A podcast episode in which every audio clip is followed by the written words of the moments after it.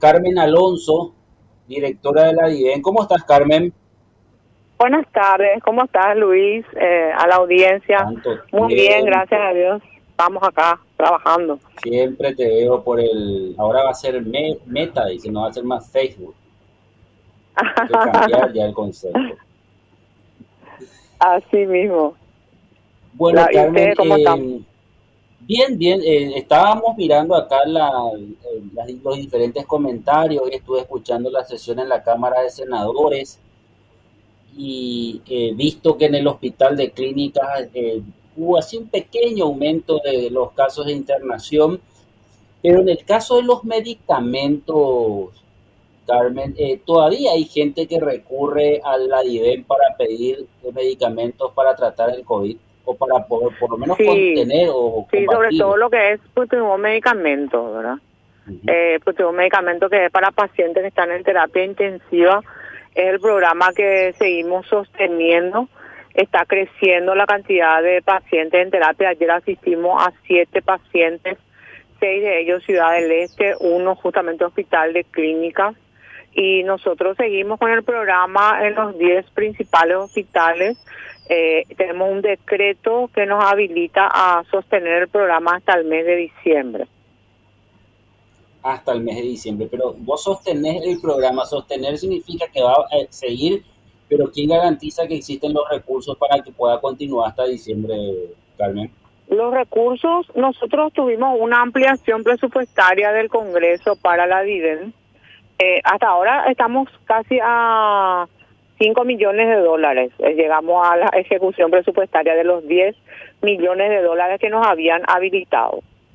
Eh, estamos a eh, 4.900 y algo millones de dólares.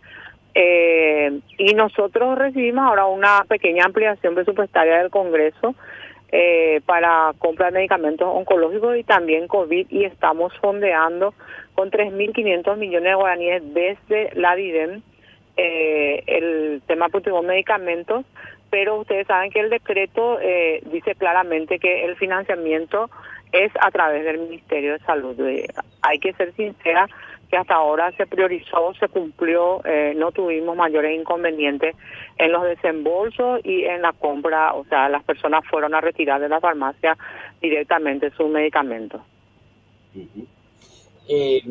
esto representa para la DIVEN, digamos, por día, por días, eh, ¿cuántas solicitudes reciben así de este tipo, Carmen?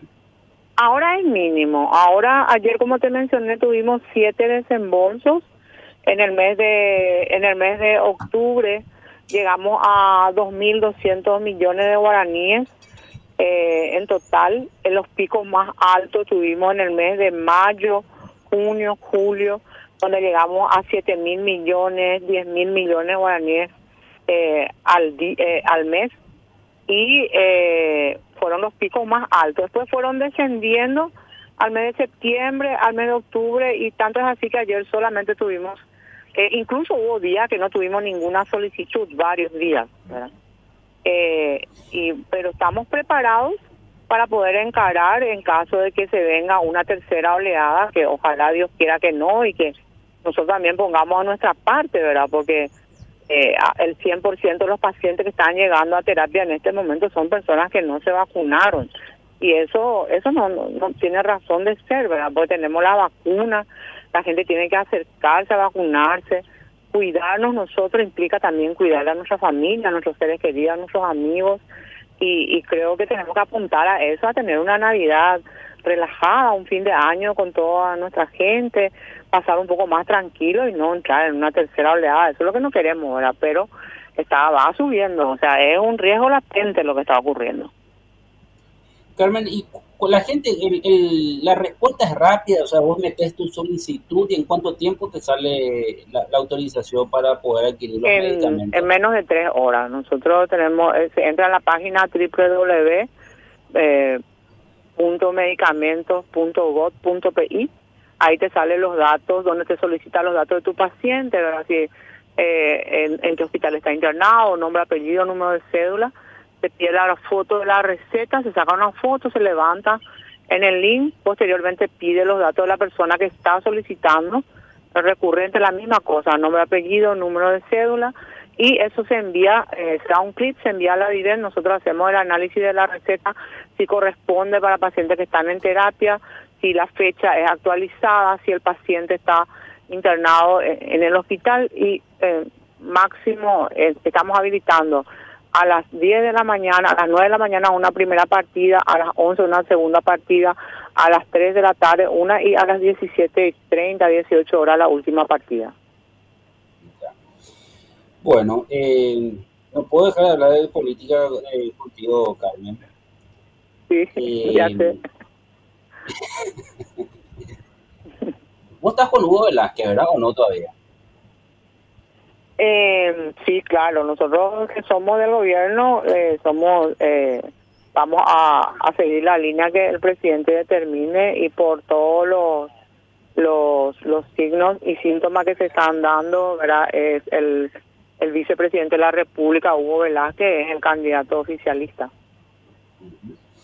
Bueno, ¿y qué, cuál es tu opinión sobre la posibilidad de que el presidente sea candidato a, a la presidencia del partido? Eh, se puede dar o ustedes creen que va a ser inconstitucional mejor nomás que el presidente no se meta en, esto porque va a ser va a empeorar las cosas cómo ves lo que pasa es que existen cuestiones de fondo Luis. Eh, existen cuestiones de fondo. Por supuesto yo no creo que el presidente de la república va a violar la constitución verdad van a, van a vamos a tener que generar las condiciones llámese eh, llevar un año más las elecciones o que él se candidate posteriormente no jure siendo presidente, jure después. O sea, pero realmente las formas, siempre se van a encontrar las formas. Pero lo que sí, eh, yo estoy segura que el presidente no va a pisotear la constitución. Eh, pero hay una cuestión, ¿por qué el presidente, eh, en función a una democracia que se ve amenazada cuando se busca monopolizar el poder, eh, necesitamos liderazgos fuertes que se lancen y que aseguren garantizar nuestra democracia. Un poder hegemónico de Horacio Carter, ¿verdad? Que monopoliza todo, compra todo. Eh, o sea, es, muy difícil cuando, cuando uno ve que, que, que, realmente el poder económico hace doblegar rodillas y voluntades, ¿verdad? Y nosotros ya sabemos que el presidente Mario Aldo Benítez tiene el suficiente coraje y el la fuerza, la voluntad de, de, ya ganó, va a volver a ganar. Eh, de hecho, los resultados de las municipales que muestran de que tenemos francamente un crecimiento desde el movimiento del vicepresidente con el liderazgo del presidente de la República. O sea, esos serían los motivos así de fondo, ¿verdad? De, de, de un, una probable candidatura del presidente de la República, pero yo estoy segura de que él va a generar las condiciones para que eso no pisotee ninguna ley, ninguna constitución nacional.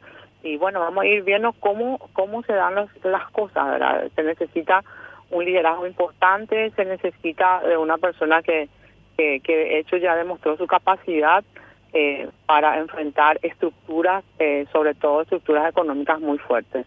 Lastimosamente en, nuestro país eh, la gente se somete mucho por cuestiones económica y, y a eso hay que pelear, no es fácil, pero tenemos que también eh, fortalecer nuestra nuestra democracia, fortalecernos como país, como instituciones, bueno, y si eso requiere que nuestro presidente tenga que hacer nuevamente este tipo de sacrificios, creo que vamos a tener que hacer.